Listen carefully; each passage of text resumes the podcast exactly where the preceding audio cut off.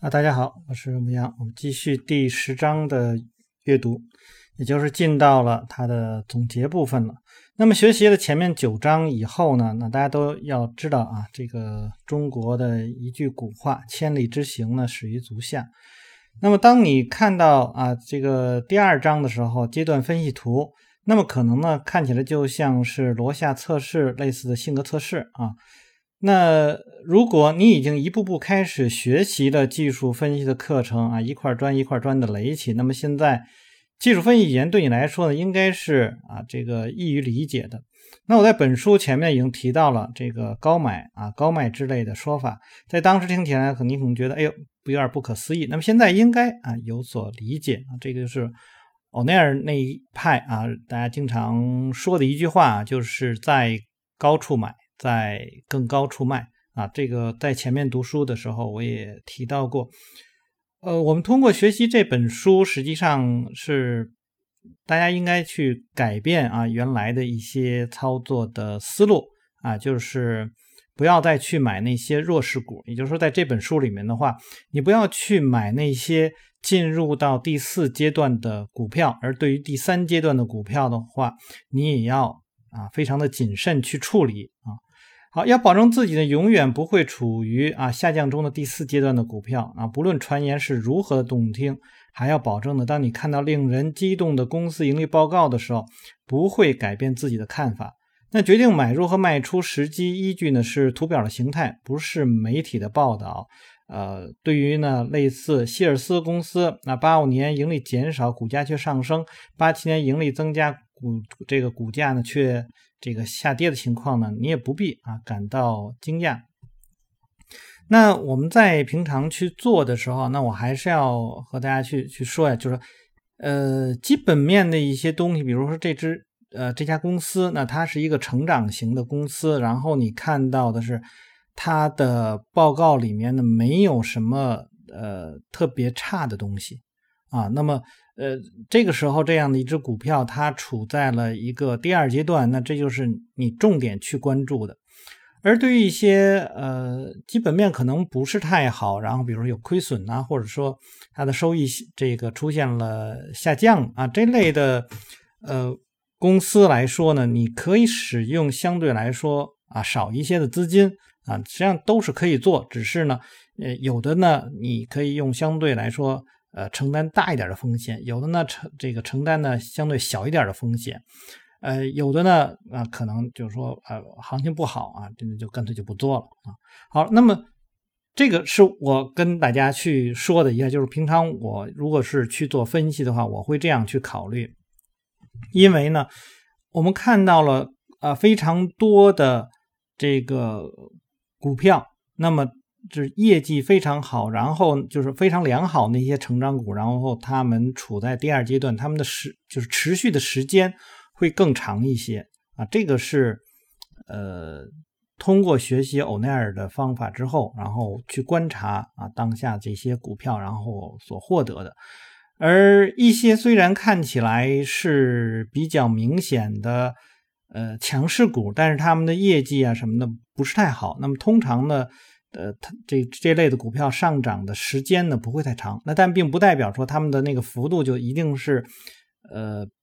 比较小的啊，这个不一定代表了，因为有的时候可能会一些呃，就是在在在当时的一些业绩啊什么什么的去刺激的，或者说不能叫业绩了，是呃一些新的技术然后刺激的，然后他们也会出现很快速的一种上涨。好，现在你有了操作规则，那不要低估它的重要性。如果你遵守纪律啊，这个遵循我的策略，你就不会再像众多投资者和交易员那样处于险境啊。虽然偶尔呢还是啊会出现这种亏损的，但是你永远不用担心啊这个完全失误造成满盘皆输的结果啊，因为啊你会止损，对吧？那通过呃股票种类和所投资行业上运用。这个多样化的策略，同时呢，明智的设置保护性止损，那我就能保证你呢亏损会很少，顶多呢会有一点小烦恼啊，但不会产生的财务上的危机。更重要的是呢，你的投资会获得丰厚的回报，而不是普通的收益。最后呢，你将永远不会像大多数市场参与者那样为不确定的上涨而迷惑，即使他们正确判断上涨，仍然会满心疑虑。通常呢会啊过早的卖出啊，损失这个错失真正的巨额利润。我们会经常会看到啊，就是比如说我们啊设定了好了一个策略，然后也会教一些朋友，那就是那是比较细化的一些策略啊。我们也经常会看到，哎呦，他们是按照这个策略去进场交易的，但是他们都不会按照那个提策略提供的那个离场啊，总是害怕。有的时候呢，可能一个跳高开，然后赶快就。平仓了，或者说，呃，出现了一个啊，这个长上影线的，一根 K 线啊，马上就就就要离场了，而根本就没有去遵循着这个整个策略啊，整个或者说整个的这个这个交易系统的那个规则来去做。呃，举个简单的例子啊，嗯，就是这几天我在我的微信里面啊，这个提供了一个 NR 七，就是七天里面最小浮动的。呃，这么一种分析的方法啊，实际上大家在网上随便搜一搜就可以搜到。那只是呢，呃，我给他提供了一些，呃，应该说是背景吧，就是选择你选择股票，然后在什么样的地方去选择什么，这就是 NR 七的这样的呃位置。然后呢，有一个朋友这两天一直在 QQ 里头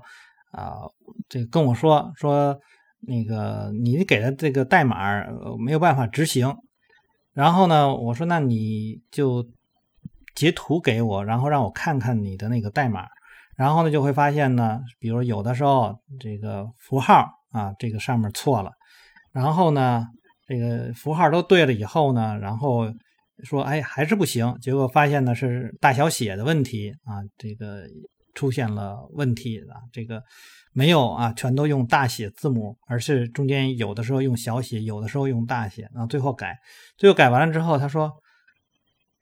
难道一定非得按照你写的那样才能通过吗？”我说：“这个很显然，因为软件就是这样规定的。”那我说这个例子是什么意思呢？就是当一个系统出来了以后，那么你已经接受这个系统，你要按照这个系统来进行交易的话，那你不要轻易的去改变它。啊，因为你一旦改变了任何一个地方，那么这个系统就不再是原来的那个系统了。那么你还要重新啊去测试。我发现非常多的人在去呃学一个方法或者接受别人的呃一个什么什么说法吧之后，总是希望的是先去改，先把别人的东西先改了，改成自己能够接受的那个。但是呢，又没有像别人那样去经过呃严格的这种测试。然后呢，就直接去用，最后呢可能会出现问题，然后又说：“哎，你看，就是你告诉我这个东西是不行的啊。”我们总是遇见过这样的人，太多太多了。那么我在这里面说这么多啊，已经完全脱离书上的这这一块就是告诉大家，如果你这个愿意，就是把这种坚守啊规则变成一种习惯，那么后面都好说。但如果说你不能够做到去坚守这种规则啊，它不能成为你的一个习惯的话，那么你的这套系统早晚啊就是要扔掉的。所以你必须要去想好了，我是是不是要去接接纳这个规则？那我觉得在这本书里面，作者所提到的呃这个规则实际上是非常好的。那么呃，只是细化上面可能会需要一些改变，但是从大的框架上来讲。我觉得没有什么太多需要去改变的啊。当然，如比如说对于我来说，我当我学完这个这个这一套东西以后，我可能会把我的资金呃这个分成两份儿啊。一比如说一份呢，可能更多的还是那些强势股啊什么什么这类的交易，然后另外一部分呢，呃，可能就会啊按照他的这种方式。来来来去做，因为那个可能我原来那种可能相对来说偏短线，他这个呢有可能会偏啊中长线，呃，而在这里面的一些呃控制风险的东西，我可能还会用原来我自己的东西啊，因为他的这个东西，他也实际上也提到了，嗯，那最起码我如果我按他的方式去做的话，我也会按照这个交易员的那种方式而不是按照投资者的这种这种方式来进行，比如止损啊什么。当然，这里面他也提到，就是他他应该说他没提到的，就是啊如何使用资金的这个情况。那我可能还会按照我的那个方式进来，但是这个框架我是没有去违反啊他的这个框架的，所以也不能说我去改变了他的东西啊。好，那我们继续看下面，说最后呢，你将永远不会像大多数市场参与者那样啊为。不能确定的上涨而迷惑啊！即使他们正确的判断上涨，然后心里也会焦焦虑，呃，通常会比较早的卖出，失去了这个利润。而在一些他们一直坚守的例子中，他们持有的时间又太长，将大部分或者全部的利润呢，在第四阶段下跌中又回吐了这回吐了回去。这些情况呢，再也不会发生在你身上。从现在起呢，无论你是一名投资者还是交易员，请承诺你一定会坚持自己的投资体系，没有例外。千万不要相信这次会不同，永远遵守下述的这些步骤啊！这个就是刚才我所提到，就是如果你不能坚持。那你就不要去做。如果你想要去做，你就一定要去坚持。好，来看第一，检查市场指标以判断整体趋势；第二呢，浏览各个行业以确定你将投资哪几个行业；第三呢，从表现最好的行业里呢挑选出拥有最大上涨潜力的股票。一旦你完成上面的这个步骤，那你就要遵循下面的一些规则。那上面呢就是趋势。强势的行业，强势的股票，自上而下的分析啊。好，那看下面，如果你是一名这个投资者，那么重要的底部形成之后，在第二阶段早期完成大部分买进。如果你是一名交易者，那么呃，将你可以就是把大部分买进集中在第二阶段的追加买入形态中，然后呢，在下达买入指令前设置好保护性止损。如果它距离你买入价格太远，那放弃这只股票啊，这个另外去寻找其他的机会，或者等到一个更加安全的止损价格水平形成后再买入。卖空呢也是同样的道理，绝不要在第一或第二阶段去卖出股票，尤其是第二阶段；绝不要在第三或第四当这个阶段当中去买入股票，尤其是第四阶段；绝不要在没有保护性止损的情况下持有多头或空头的仓位。在整个市场趋势走牛时、走熊的时候，不要害怕进行卖空操作，要确保这个已经设置了保护性止损就没有问题了。那通常来说，我们做股票来说，呃，除非啊你能够去判断出，呃，市场即将进，就是整个市场啊即将进入到复苏阶段，否则的话呢，不要在市场走牛的时候啊走熊的时候你去买股票啊。那么因为。我我这里面有一个前提了，就是我要我如果要改变它的话，那我有什么样的这个措施？又或者呢，是我可以使用欧奈尔的这个追盘日，在它市场走熊的时候，当出现追盘日的时候，开始这个小幅的啊，就是说少量的资金进行入场啊。除此以外，不会在任何市场走牛走熊的时候去买入股票啊。那么这个是我要改的话，就改这一点点。我不会再改其他的地方了。好，那么要意识到阶段分析可以啊，这个应用到以供求关系为基础的所有类型的投资上，包括股票、基金、期货、期权、大宗商品。那这里面呢，我们也可以呢去使用啊这个微克夫方法啊，因为它已经提到了供求关系，那你就可以用微克夫方法在这里面去做。绝不要猜测底部，这一点极为重要。宁可呢买的晚一点。买到已经进入第二阶段的股票，也不要买那些看上去便宜但第四阶段还会下跌百分之四十五十到五十的股票啊！就是起码第四阶段这是一定不要去买的。这股票如果是在第四阶段，你千万不要买。别不是刚才不是说啊熊市，那我们可能还会去参考着，比如说欧奈尔的追盘日啊，去去去可能会抄一个底，但是股票绝对不考虑这种模式啊。就是大盘可以考虑，因为在大盘如果说。它是熊市的时候，那么如果出现追盘日，我还可以去看看有没有已经走强的行业。那么这些行业里面可能早早有的已经形成第二阶段的股票了，那我可以这样去做，对吧？但个股来说，绝对不要啊！只如果它是在下跌状况，绝对不连碰都不要碰。好，不要以为你必须一直满仓操作，在合理区分所有的这个指标和图形都要这个强烈显示啊，全仓买入的时候。这个和市场亮起红灯的时候，嗯，没有人要求你一定要满仓。那么我们所说的满仓是什么？我这里面可以有有几种解释啊，就是哎，我看到了一只股票，好了，我百分之百的资金都投入进去，这是一种满仓。那另外一个呢，就是我可能持有十只股票，每只股票都买了百分之十。那么这些股票我是一点一点的买的，比如我先买了两只，然后他们都盈利了，我再买两只，然后他们又盈利了，我再买两只，啊，或者就是这样积累出的满仓啊。所以对于满仓来说，那么还有一种就是说，哎呦，这一只股票我要进百分之十，那么这只股票的百分之十我全都进去了，那么也叫满仓。所以你必须要清楚，那么满仓是什么。那么这里面它解的实际上应该是全部的资金而已啊。那么在第二阶段强势时买入，在第四阶段弱势卖出。换句话说，你的操作呢就是要和价格呢是保持一致的。不管什么时候，如果价格和成交量表现与每股盈利变化发生冲突的时候，遵从技术分析释放出的客观信息。那么这里面还要提到的一点呢是什么呢？就是欧奈尔是哪套呢？欧奈尔是这两个都是同向的。啊，都是同向的这种方式，我去做，就更有可能能够获得这个在价格上的收益，也可能还能从这个这个这个公司的成长当中获得收益。那么它这里面要去处理的实际上是不同的时候，那么你可以直接说，我就选择相同的这种股票来进行交易。当然前面我也提到过，如果说不同啊，盈利不好，那呃价格表现很好，我可以少量资金。去进场，但是说，如果说它的盈利非常好，但是价格不好，那也不要去进场啊。这种事就是我们是以应该说权重来说，价格上面走势权重会更大一，它更决定于我们要不要去买或者是不买的问题。而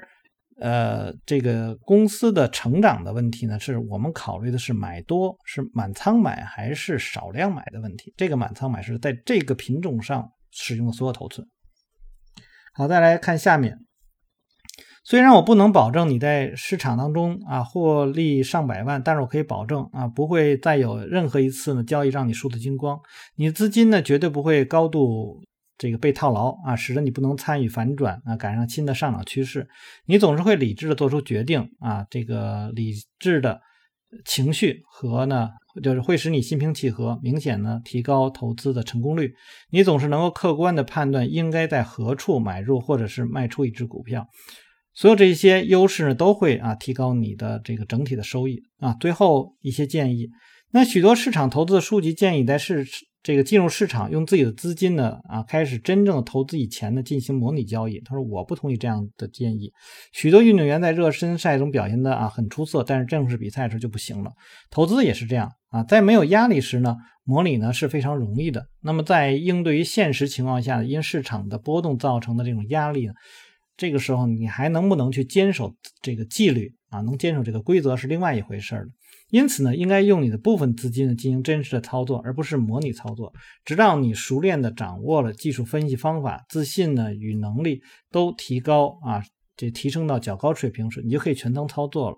那我对这块儿呢，我持的方式呢，说我还是建议最开始的时候有模拟的这种交易，但是呢，还是那样，你把你所有的这种交易你。列成规则，然后你就打勾打勾打勾那样的那种方式，然后做了一段时间，你会发现你的收益在增加，然后你可以像他一样去少量的资金去进场，然后逐步逐步的这个满仓去进场啊，实际上就是对于你的这个一种验证。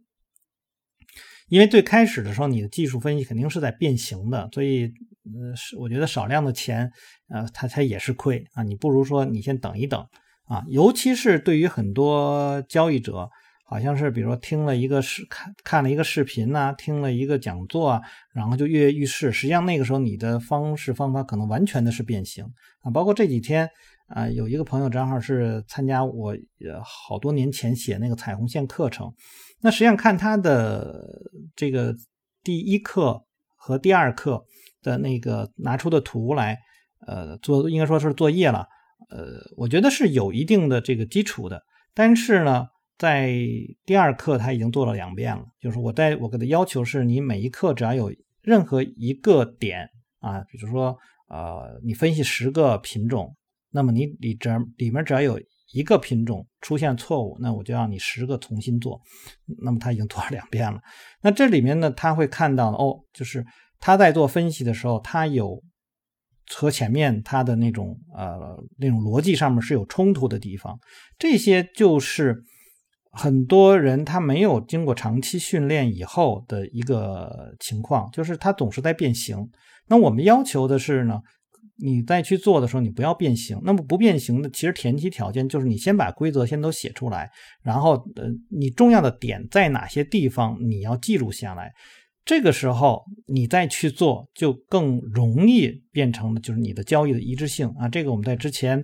读啊专业投机原理啊，读那个混沌操作法的时候，都是一再强调一致性的交易，因为只有这样的话，才能表明你真的在去坚守着规则。好。那么，当我开始投资时呢，我的办法就是写日记。我强烈建议你也这么做。那在这本日记中呢，只记录失败的交易啊，除了使你口袋和自信膨胀以外，成功的交易呢不会教给你什么。我觉得都应该去记录啊。我个人来讲是觉得都应该记录，因为什么？你你认为你这次是成功，但也许你这次成功是因为错误的方式造成的，你有获利。而这上面的失败的，如果说你是按照你的方式来的，那么你的这个失败可能只是一个暂时的。所以我觉得都应该去记啊，这是我和书上的看法不一样的地方。而如果你能够合理的分析失败原因，失败就能成为你最好的老师啊，这个是非常好的一这这个点。那么失败的教训往往会带来日后的成功。记下你啊做出错误操作的日期以及这个操作的一种原因，诚实的去分析它为什么没有如你所料。如果只是虚假信号导致你两面受损，可以理解；但如果在后面检查中发现大呃这个成交量放大的啊不够，或者是相对强度表现不佳，或者行业不怎么样，或者你受到传言的影响，就要记录下来这些错误。几个月之后看一下你所犯的错误的共同特征。那我们都有心理上的各种模式，当你发现自己特定的心理。模式的弱点后呢，你就很容易能够去约束自己，应对自己的心理模式上的弱点，这会使你的投资呢获得更好的收益。那我还想强调的是，你完全不用去怕那些大的机构投资者。许多投资者都认为今天的市场上他们不可能啊与那些所谓的金融巨人去竞争，这是完全没有道理的。实际上呢，你有一个呃大机构啊缺乏的优势，而大多数投资者没有意识到这一点。啊，就是机构像恐龙，他们的行动呢是很缓慢的，而你能够啊快进快出。另外呢，大多数追随热点的基金经理长期业绩并不好，因此呢，你应该对自己的投资呢负责，而不是啊这个不动脑子的犯懒，让其他人来管理你的资金。那这里面还有一个就是。追逐热点，这是非常非常多的人愿意去做的一件事情那！我们会看到很多这个 QQ 群里面的人，大大家都在去讨论热点。有人也说，哎，问我说，你这个平常你去抓热点怎么抓？我说我没有啊，从来不知道该怎么样去抓热点。因为什么呢？我跟他们都说了一个，就是在我分析当中的时候，我很少去分析那个概念。啊，就是每回比如说，这这这这段时间有什么概念，那段时间有什么概念，我这个很少去分析。我更多的分析呢是行业的，因为行业的是什么呢？就是这一类的品种，他们都已经被规划下来，他们的主营都是差不多的。我根据这些行业的轮动来去做，因为什么呢？我相信这个市场它就是跟经济不无法脱钩，它不是那种热点突然来了一条，然后就怎么怎么样的。那么所有的。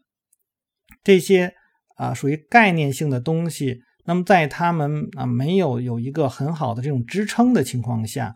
啊，那么都时间会时间很短啊。那再次举的例子就是，我们看到之前那个雄安概念，你可以看到大绝大部分当时的雄安概念那些股票，然后一年之后你再去看，他们都是亏的稀里哗啦的，因为没有支撑。所以我还是建议大家呢去。就是像欧奈尔那样，就是你在去做这些股票的时候，你需要去考虑它的就是呃公司的盈利状况，那么这样的话才相对来说能够持久一些啊。我们只能说是相对来说，而且这样的话能够实际上能够限制你去选择股票的范围，那么更容易集中，你能够把那个你的这个点集中到某少量的那些股票当中去。啊，这个是我和这个现在书上所讲的呢，有一点点不同。但是呢，我们对于这个热点这一块来讲，我觉得可能都是都是一样。因为还有一个呢，对于热点来说呢，我们因为它是新出的，你很难去定这个热点它的呃，比如说强度到底是一个什么样的，然后这个这个这其他的一些信息是什么，我们没有办法，我们只知道说现在有这么一个热点了。但如果你是用一个行业的话，那我能知道它过去的走势是怎么回事了，它目前它是不是处在一个强势当中？我可以用这些行业的东西去和大盘进行对比，我能知道它的相对强度啊是不是够强等等这些。那么还是这种自上而下的这种呃去选选选股票，因为它我觉得这种方式呢是比较简单的啊，因为呃自下而上，然后或者说靠着呃这个概念来去找的这类的股票，相对来说呢。呃，需要每一个人对于这个理解吧，或者对于这个公司的理解，或者对于这个概念的理解，要非常非常的深啊。就是你对这个很多地方都非常有敏感度，那么才有可能能够做好。但我觉得对于一般的人来说，呃，那个门槛可能会高一些啊，不如你自上而下这样去根据着当下的这个这个市场的这种轮动来去做。好，再来看下面最后一个需要澄清的谬论，就是你需要有很大的本金才能进到市场获得成功。尽管当你的资金量大的时候，可能啊，比如你可以有这个多元化啊，即使呢是数千元，只要你能够将这些钱或者是投资工具呢与这个以及常识结合起来，那也能在市场中干得不错。如果你的初始资金很少啊，就投资于无佣金的共同基金啊，他们会帮助你实现呢多样化的策略，而且没有什么费用。那当你的资金开始积累的时候呢，那你就可以啊去投到一些股票当中了。那在本周结束的时候呢，我要再次使用相反观点理论，不要认为现在是结束了，而是把它当做下一个新的开始。很多年前呢，当我阅读这个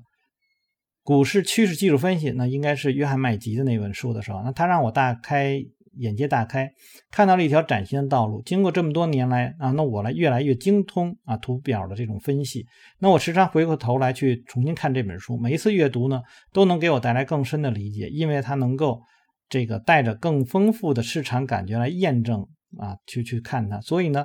呃，去实践我教给你的这些知识吧。然后一年半、两年后，那你可能还会有第二次啊，在阅读这本书的。这个时候，那么你可看看你是不是有更深的理解？请记住，走势说明了一切啊！这个这本书呢，就到这儿，就算都读完了。嗯，我觉得这本书，呃，实际上虽然我说可能就是详细的、细致的读这本书来说，我这次还依然是第一次。我给大家 这个这个说一下，就是虽然这本书我也买了很久，然后它的实际上重点那段呢我也看过，呃。那么也是后来把它运用到啊，这个这个在这个用这个欧奈尔这种这这一套理论当中去去去使用吧，但是还真没有这次读书这样这么详细的去看过。那我觉得在这本书看完了以后呢，会有一些呃对我来说是有帮助的地方。那这个比如说，嗯，他在使用的这个就是呃相对强度。啊，它的它的相对强度和我使用的相对强度不一样。那么在我再去使用的时候，不仅仅是有那个相对强度，我还有一个啊 RPS 啊，就是排列那个那个那个这个就是相对价格强度的这样的一个一种排序或者打分这样一个功能。那我一直以我在我的概念中，我一直以为呢，就是这两个是是一样的。但是这次呢，做完了之后，我会发现呢，会有一些不同。那么。呃，会有一些相对来说低位的股票，他们也会表现出非常优势的状况，尤其是在这个一个月前吧，然后我就开始进行对这些丁这些东西开始进行测试，然后的的确确发现了有好多股票，然后在最近呢走的非常的好。啊，这个是以前我没有去考虑，就是他如果完全按照他的这种方式来讲，他可能在我的那个打分里面呢，可能排不排不进去啊，很多很多的时候是排不进去的，就是它相对来说有一些是低位的，呃，但是从整体的思路框架上，我觉得都是一样的啊，只不过说欧奈尔给予的东西会更多一些，要求呢会更严格一些，仅此而已，其他的是没有什么区别。你可以看到，刚才我在去。对他的总结上面去说的时候，我只是呢说啊，有意义。我在什么时候会去违反他的规定？我在什么时候呢是会缩小，就是在他的范围里面还有更小的一个一个范围里面，我会考虑这这些内容啊。但是整体的框架，我我觉得呃学习欧奈尔的也好，或者你没有学习欧奈尔也好，那么你按照他的方式来，按照这这本书 Stand 的这个方式来，我觉得应该问题不大。呃，好，那我们就先到这儿。大家如果喜欢我读书的话，希望呢订阅、分享、按赞。啊，这个也可以关注啊，牧羊交易有什么要聊的呢？也可以在下面留言。那么我们就等到下一本书再见了。